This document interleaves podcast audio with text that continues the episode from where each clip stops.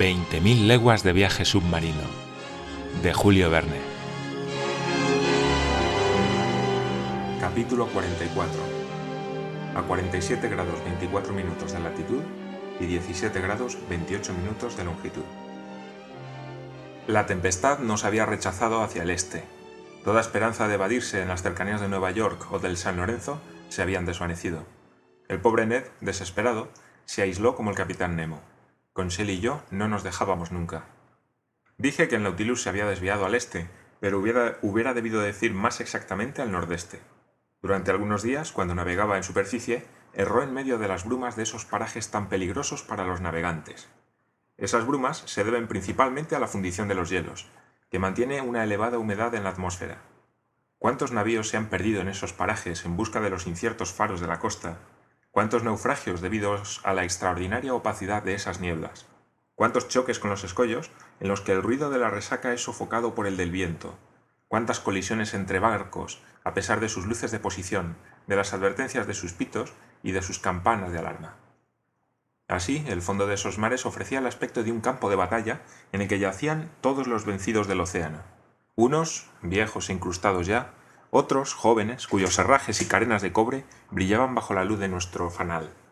¿Cuántos barcos perdidos con sus tripulaciones, su mundo de emigrantes y sus cargamentos, en los puntos peligrosos que señalan las estadísticas?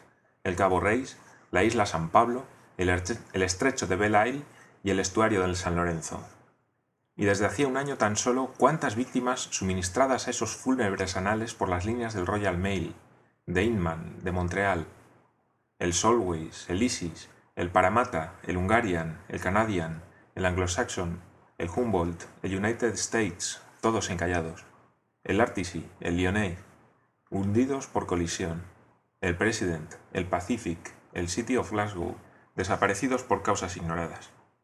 Todos ellos no eran ya más que restos entre los que navegaba el Nautilus como si presenciara un desfile de muertos. El 15 de mayo nos encontrábamos en la extremidad meridional del Banco de Terranova. Este banco es producto de los aluviones marinos, un considerable conglomerado de detritus orgánicos transportados desde el Ecuador por la corriente del Golfo y desde el Polo Boreal por la contracorriente de agua fría que corre a lo largo de la costa americana.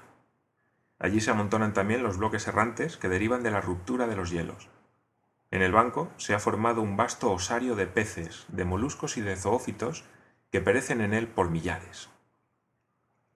La profundidad no es considerable en el banco de Terranova, algunos centenares de brazas a lo sumo, pero hacia el sur se abre súbitamente una profunda depresión, una cima de 3.000 metros. Ahí es donde se ensancha el Gulf Stream, desparramando sus aguas para convertirse en un mar, al precio de la pérdida de velocidad y de temperatura. Entre los peces que el Nautilus asustó a su paso, citaré al ciclóptero, de un metro de largo, de dorso negruzco y vientre anaranjado, que da a sus congéneres un ejemplo poco seguido de fidelidad conyugal. Un unernac de gran tamaño, parecido a la morena, de color esmeralda y de un gusto excelente. Unos carracs, de gruesos ojos, cuyas cabezas tienen algún parecido con la del perro. Blenios, ovovivíparos como las serpientes, gobios negros de dos decímetros, macruros de larga cola y de brillos plateados, peces muy rápidos que se habían aventurado lejos de los mares hiperbóreos. Las redes recogieron un pez audaz y vigoroso, armado de púas en la cabeza y de aguijones en las aletas, un verdadero escorpión de dos o tres metros, encarnizado enemigo de los blenios, de los gados y de los salmones. Era el coto de los mares septentrionales, de cuerpo tuberculado, de color pardo y rojo en las aletas. Los hombres del Nautilus tuvieron alguna dificultad en apoderarse de ese pez que gracias a la conformación de sus opérculos preserva sus órganos respiratorios del contacto desecante del aire y por ello puede vivir algún tiempo fuera del agua. Debo dejar constancia también de los bosquianos, pequeños peces que acompañan a los navíos por los mares boreales, de los ableos oxirrincos, propios del Atlántico septentrional, y de los rascacios, antes de llegar a los gádidos y principalmente los del inagotable banco de Terranova. Puede decirse que el bacalao es un pez de la montaña, pues Terranova no es más que una montaña submarina. Cuando el Nautilus se abrió camino a través de sus apretadas falanges, Conseil no pudo retener una exclamación. Eso es el bacalao. Y yo, que creía que era plano como los gallos y los lenguados. ¡Qué ingenuidad! El bacalao no es plano más que en las tiendas de comestibles donde lo muestran abierto y extendido, En el agua es un pez fusiforme como el sargo y perfectamente conformado para la marcha. No tengo más remedio que creer al Señor. ¡Qué nube! ¡Qué hormiguero! Y muchos más habría de no ser por sus enemigos, los rascacios y los hombres. ¿Sabes cuántos huevos han podido contarse en una sola hembra? Eh, seamos generosos. Digamos quinientos mil. Once millones, amigo mío. Once millones. Eso es algo que no admitiré nunca a menos que los cuente yo mismo. Cuéntalos, Conseil, pero terminarás antes creyéndome.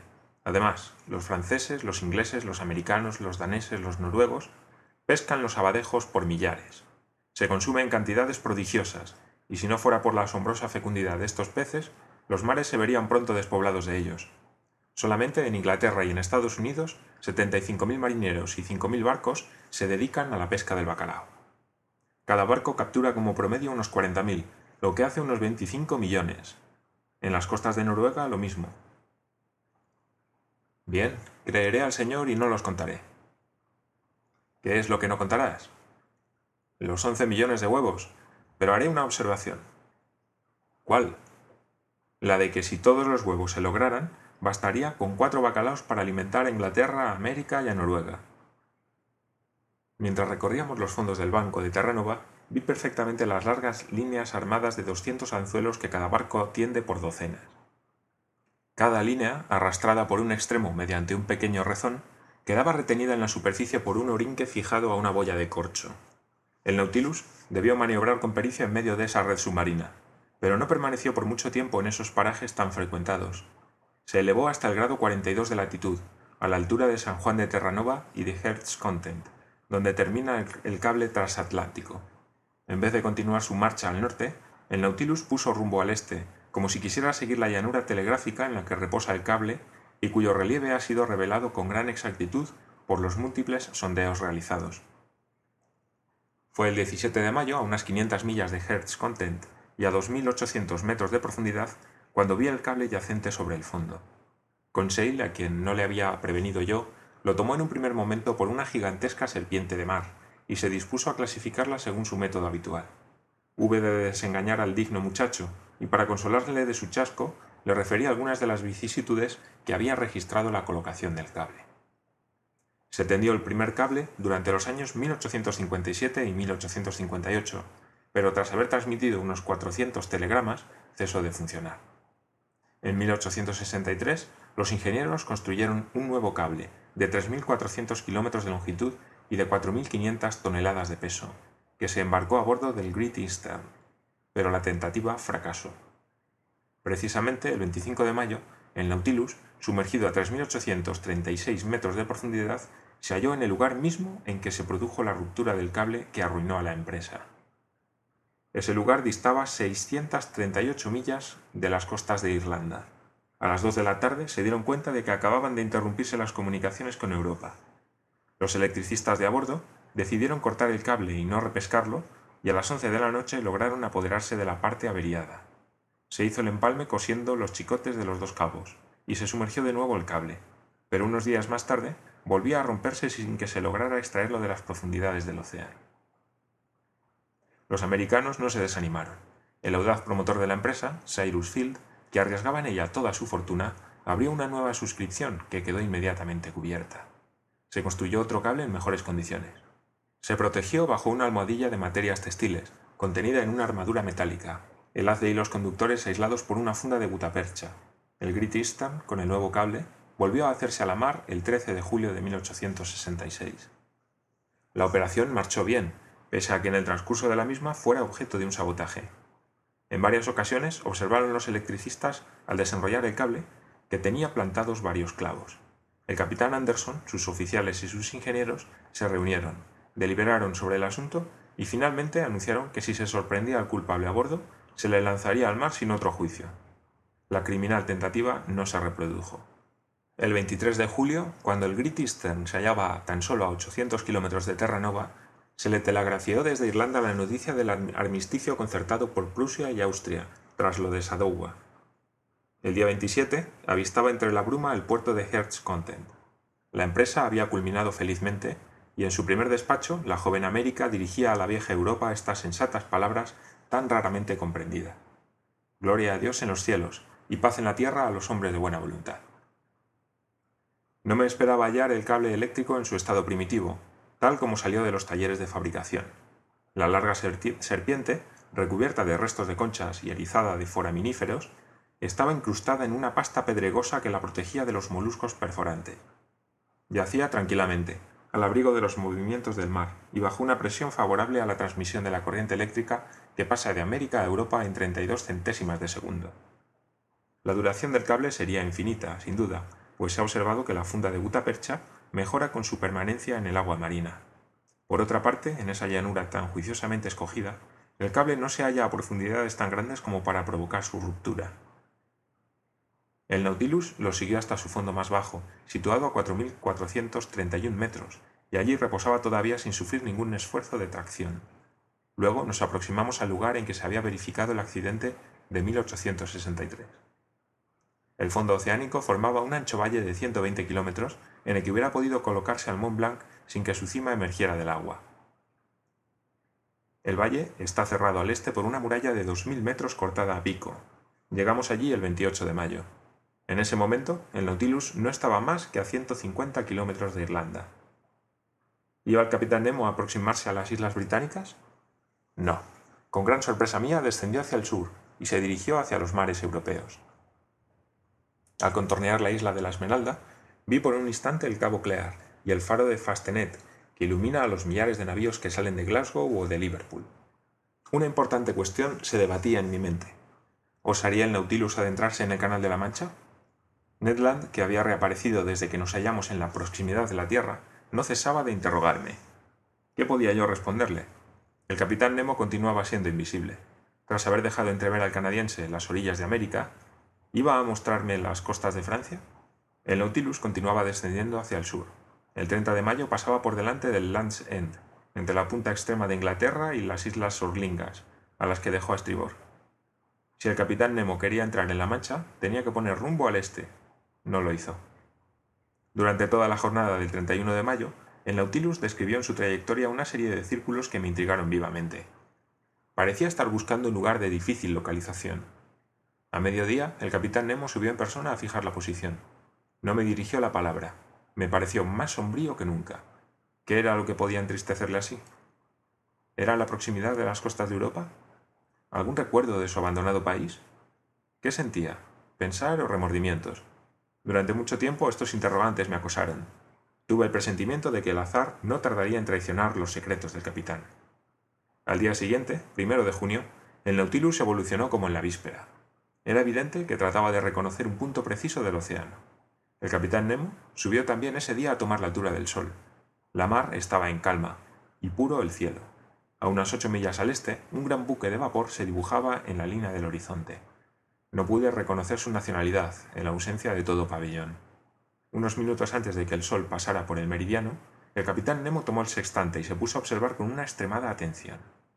La calma absoluta de la mar facilitaba su operación el Nautilus, inmóvil, no sufría ni cabeceo ni balanceo. Yo estaba en aquel momento sobre la plataforma. Cuando hubo terminado su observación, el capitán pronunció estas palabras. Es aquí. Descendió inmediatamente por la escotilla. ¿Habría visto al barco que modificaba su marcha y parecía dirigirse hacia nosotros? No podría yo asegurarlo. Volví al salón. Se cerró la escotilla y oí el zumbido del agua al penetrar en los depósitos. El Nautilus comenzó a descender verticalmente, pues su hélice no le comunicaba ningún movimiento. Se detuvo unos minutos más tarde, a una profundidad de 833 metros, en el fondo. Se apagó entonces el techo luminoso del salón y al descorrer los paneles que tapaban los cristales, vi el agua vivamente iluminada por el fanal en un radio de una media milla. A babor no se veía más que la inmensidad del agua tranquila. A estribor, al fondo, apareció una pronunciada extumescencia que atrajo mi atención se hubiese dicho unas ruinas sepultadas bajo un conglomerado de conchas blancuzcas como un manto de nieve. Al examinar más detenidamente aquella masa, creí reconocer las formas espesas de un navío sin mástiles, que debía haberse hundido por la prueba. Su hundimiento debía datar de hacía muchísimos años, como lo atestiguaba su incrustación en las materias calizas del fondo oceánico.